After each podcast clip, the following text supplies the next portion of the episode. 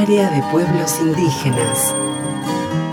21 de marzo, Día Internacional de la Eliminación de la Discriminación Racial. La Asamblea General de Naciones Unidas reitera que todos los seres humanos nacen libres e iguales en dignidad y derechos y tienen la capacidad de contribuir de manera constructiva al desarrollo y bienestar de la sociedad.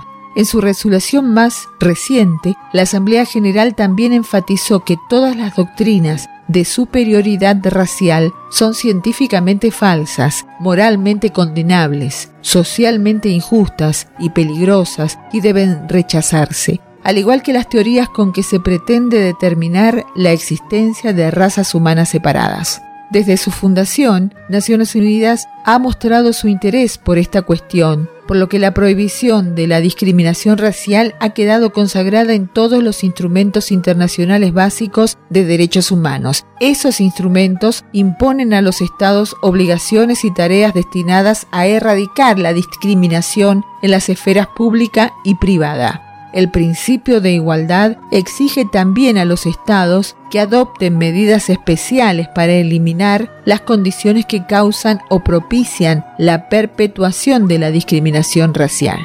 La Declaración de Naciones Unidas sobre los Derechos de los Pueblos Indígenas refiere en su artículo 2, los pueblos y los individuos indígenas son libres e iguales a todos los demás pueblos y personas y tienen derecho a no ser objeto de ningún tipo de discriminación en el ejercicio de sus derechos, en particular la fundada en su origen o identidad indígenas. Sandra Ceballos Área de Pueblos Indígenas de Radio Nacional. Nacional. Radio Pluricultural.